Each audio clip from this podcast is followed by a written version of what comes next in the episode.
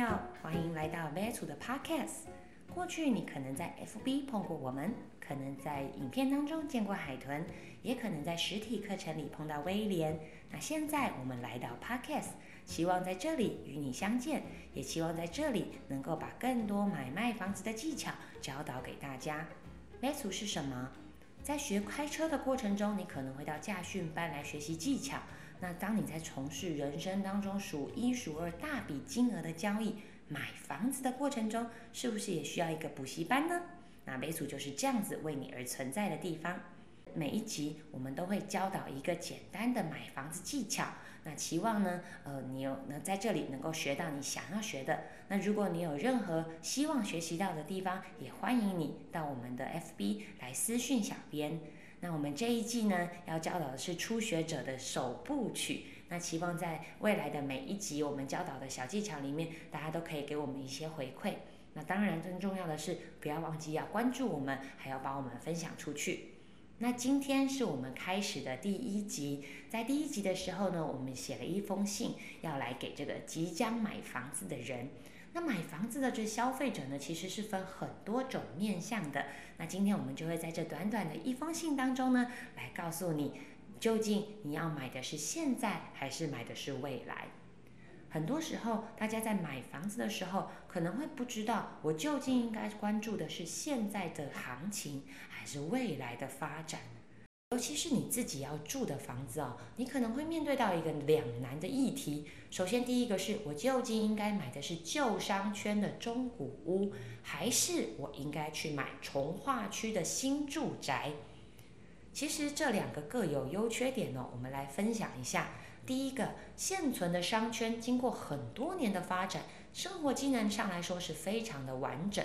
不管是学区、医疗、食衣住行都很方便，但是相对的，它会有一些缺点，比如说巷道比较狭窄，车流量比较大，噪音问题比较严重，那环境可能比较脏乱，人潮当然也会比较多。那从化区呢？从化区的新建案，它的优点是它有着崭新的规划，棋盘式的街道，整齐美丽的大楼外观。但是它的缺点，你可能要忍受很多年的交通不方便，或者是四周会有很多施工造成的风沙或是噪音。当然，它的生活机能上来说也比较不会那么完整。这两个相比，实在是很难分辨好与坏哦。那我们究竟该怎么样来做选择呢？这时候，我们应该回到我们自己，我们来问问看，我们自己究竟是一个什么样的身份？首先，如果你是首购族。准备要买下你人生当中的第一间房子，那我会建议你先分析一下你买房子的原因，是为了成家、结婚，或者是为了迎接家中的新成员，又或者是你想要成为一个独立新女性啊，有自己的窝。这时候，梅祖会建议你，请你不要脱离你原本的生活圈太遥远，因为这个时期可能你在工作上或者是未来的生涯规划上还会有变动。那如果你在同时间又要适应新环境，你还要适应新工作，对你来说呢太辛苦了。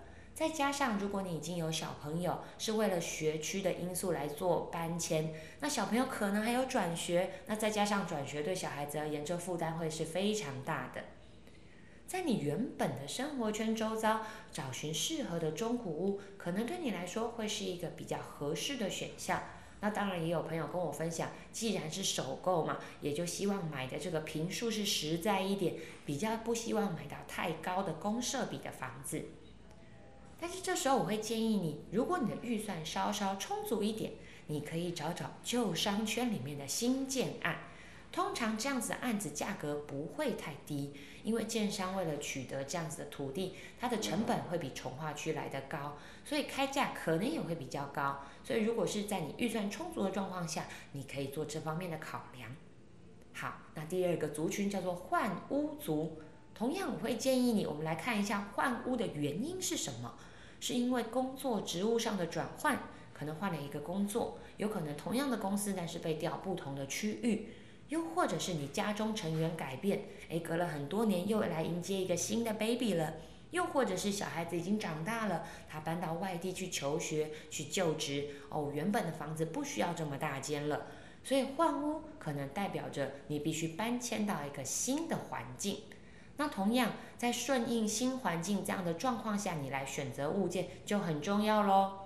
这个时候，你个人的交通方式，或者是你孩子的学区，或是你的生活方式，这些都要考量进去之外，我会建议你把握当下，请你不要去看未来会有话题性的区域，因为你会住在这里的时间也有可能不会太长，所以未来五年、十年它有多高的涨幅，它有多棒的规划，其实坦白说跟你并没有太大的关系。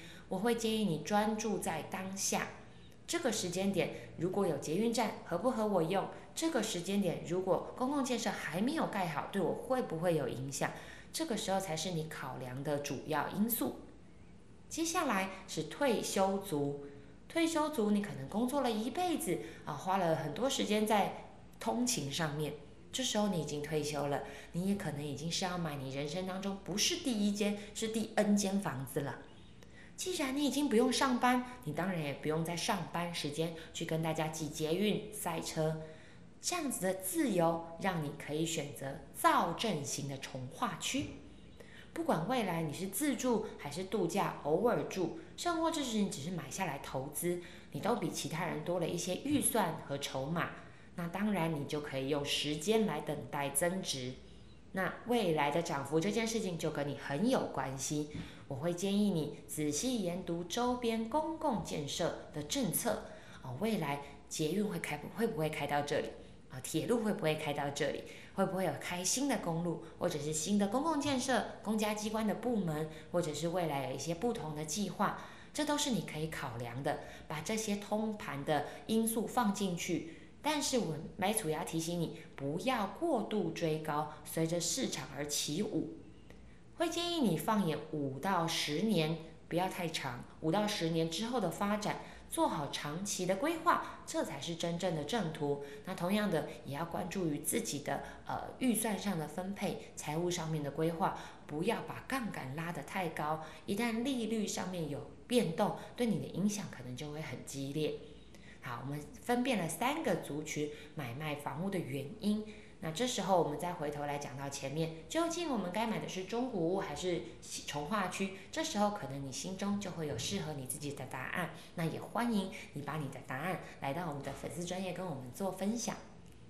接下来的每一集，我们都会教导一个买房子的小元素、小技巧。那也期望你持续关注 b e t 的 p a c k a g e 我们期待下一集跟你相见，拜拜。